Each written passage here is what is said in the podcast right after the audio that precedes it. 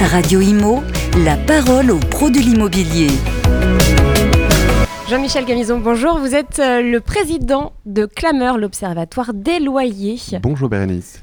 Alors, on, est ici pour euh, le point presse, hein, pour nous donner une idée du, du marché locatif privé. Alors, gros, grossièrement, globalement, quelles sont, euh, quelle, quelle est la tendance? Alors la tendance évolue peu. Euh, nous sommes sur euh, des chiffres arrêtés à, fin juin, donc sur les deux premiers sur le premier semestre. Euh, on constate, mais comme on le constate par le, comme on l'a constaté par le passé, une, courbe de progression des loyers qui est effectivement un petit peu supérieure à ce qu'on a connu dans les années précédentes. Qui est logique. bien sûr, qui reste de façon très nettement inférieure à l'inflation, mm. aux alentours de 5-6%, et à l'IRL qui a été plafonné à 3,5%. Et on a globalement sur le marché français global des appartements qui se situent en évolution aux alentours de 2, 2,3%, donc quand même très nettement inférieur à l'IRL. Euh, avec une petite segmentation, on a une relative stabilité, c'est-à-dire qu'on est aux alentours de 1,5% d'évolution sur les deux, les deux et trois pièces, et un petit peu plus sur les studios. On sait que le marché du studio et tout particulièrement du logement étudiant est particulièrement compliqué et où on a une petite évolution. Alors, comment expliquer une évolution un petit peu plus forte sur, euh, sur, le studio Bien évidemment, la pression de la demande euh, doit faire un petit peu augmenter les mm. prix, mais on est quand même sur un marché qui est euh, encadré. encadrement ou IRL fait qu'on ne peut pas dépasser certains plafonds. Donc, on a aussi peut-être peut-être l'ajout de nouveaux, de, de, nouveaux appartements qui seraient peut-être sortis du marché de, de, touristique et qui seraient revenus sur un marché pérenne et qui amènerait. C'est ce qui expliquerait en fait. Je, je, je, dis ça avec des pincettes, mm. mais c'est ce qui peut-être explique qu'on a une progression un petit peu plus forte sur les studios une pièce que sur les deux et trois pièces. Alors vous, avez, vous évoquez les studios étudiants, les logements étudiants, donc les T1. Euh, on constate dans plusieurs villes que euh, c'est vrai qu'il y a une, augmentation des, euh, des, des, mises en location au troisième trimestre, puisque c'est la, avant la, rentrée. La préparation de la rentrée, on va Exactement. sauf à Paris. Parce oui. que c'est. Euh, Paris est un marché euh, très particulier. On sait que la tension locative sur Paris est, euh, est, extrême. Et en fait, on se rend compte sur Paris, contrairement à d'autres villes comme Nantes-Touraine, sur lesquelles on a un T3 qui est très marqué. Donc, on a effectivement un, marché de l'étudiant qui cherche à ce moment-là pour pouvoir se loger pour l'année qui, qui, va venir. À Paris, le marché est tellement tendu qu'en fait, les, les, étudiants sont en concurrence directe avec les, les jeunes actifs sur, ouais, sur, des petites surfaces. Et on comprend, parce qu'un jeune actif, bah, il va essayer de rester plutôt centré sur Paris parce que son, son, son emploi doit pas être bien loin, il peut encore se le permettre parce qu'il cherche une petite surface. Et donc là, on a vraiment une concurrence entre le jeune mm. actif qui, euh, en général, a un CDI, qui, en général, a un pouvoir d'achat euh, un, petit, peu supérieur puisqu'il puisqu'il travaille, à, l'étudiant qui est souvent euh, tributaire, on va dire, de. Il ne va pas être prioritaire sur, sur ces logements-là. Prioritaire, j'aime pas le mot parce que là-dessus, on, on, ne, on, ne, cherche pas à prioriser une, classe d'actifs, mais simplement avec des critères de sélection qui sont plus proches de ceux qu'on pratique au quotidien sur d'autres appartements. Et donc, oui, ils ont, ils ont une sorte de prime au fait qu'ils soient salariés. Hmm. un petit mot peut-être sur justement l'évolution des, des, des loyers en fonction de la superficie. On, voit que. Alors, c'est quelque chose que intuitivement on connaît depuis toujours. Bien sûr. Hein, quand vous prenez un. Ça fait Paris où c'est vrai que ça. Il y, a, quand même une petite euh, diminution entre mm. un studio, le prix du mètre carré dans un studio est, plus important unitairement hein, au prix au mètre carré que sur un, grand appartement. La courbe est un petit peu plus plate que sur euh, d'autres villes. Euh, encore une fois, on retrouve ce marché parisien particulièrement mm. tendu où globalement, comme il y a très peu d'offres locatives, euh, ben, tout se loue et tout se loue, on va dire, dans des, dans des, dans des, dans des prix relativement élevés. On a bien vu évidemment quelques quartiers parisiens qui sont très primés et puis un, bout du 92, un Neuilly, ici les Moulineaux, mm. ici Moulineaux qui a fait une belle perf. on sent bien que ça s'étend, on va dire, sur, sur l'ouest. Euh, pourquoi cette, cette, courbe Elle est naturelle, puisque quand on raisonne en valeur absolue, euh, si on avait des, tarifs au, prix du mètre carré euh, identiques sur un 3 4 pièces sur les grands appartements que sur un studio, ça ferait des loyers tellement énormes que personne ne pourrait les louer. Donc c'est logique, ça a toujours été. et après, ce qui, est, ce qui est rigolo de montrer, c'est que c'est plus ou moins marqué hmm. en fonction des, villes. Bien évidemment, il y a une corrélation simple hein, entre la tension du marché locatif dans une ville et, on va dire, la, la pente de cette courbe.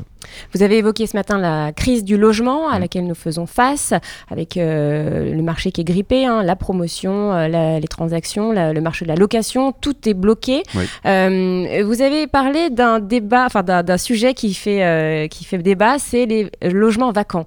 alors c'est vrai qu'on entend qu'il y a plus d'un million de logements vacants, que ce serait la solution, bon, selon certains, hein, pas selon tout le monde, voilà, que en tout cas, les gens tapent sur, sur les logements vacants, sur les propriétaires de logements vacants. un petit mot sur ça, justement Oui, alors c'est pas, pas quelque chose de nouveau. Moi, je, je à l'époque, j'étais président de Purion, et ça remonte à 3-4 ans.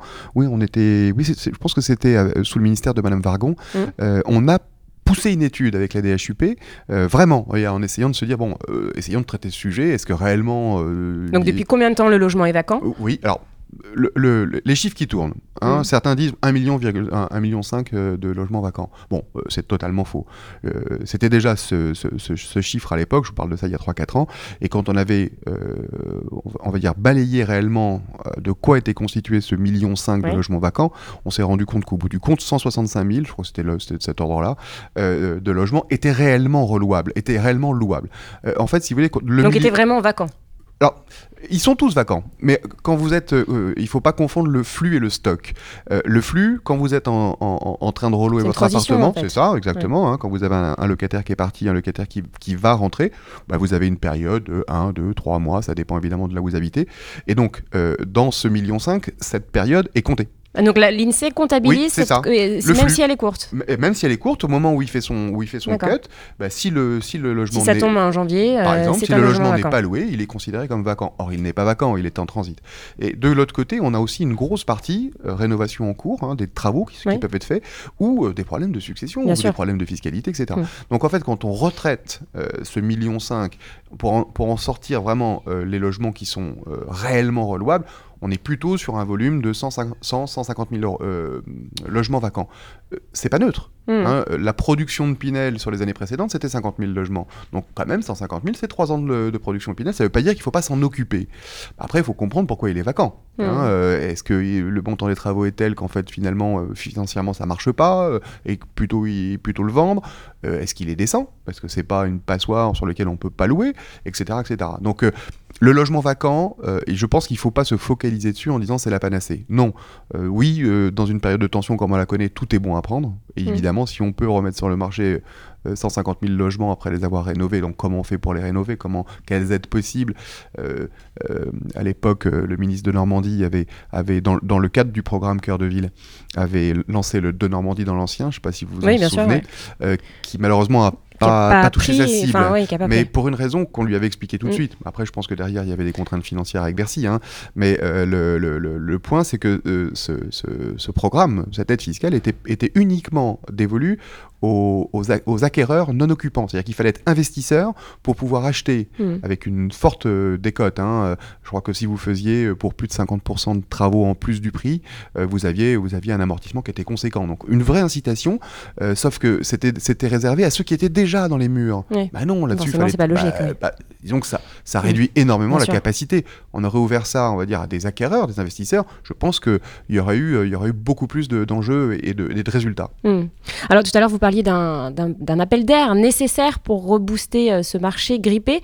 Euh, selon vous, quel serait le, meilleur appel d'air? Est-ce que ce serait euh, le retour du Pinel? Est-ce que ce serait Alors là, je, je, partage, je partage l'avis du ministre Patrice Vergrit sur, euh, sur les niches fiscales. Euh, c'est curieux, puisqu'en discutant avec lui, il nous a fait part du fait que son, sa thèse de fin d'année, de fin d'études, mmh. euh, était sur les niches fiscales. Donc c'est quelque chose qu'il connaît bien. Il a bien travaillé mmh. le sujet. Ça remonte à quelques années, j'imagine, mais il maîtrise. il maîtrise.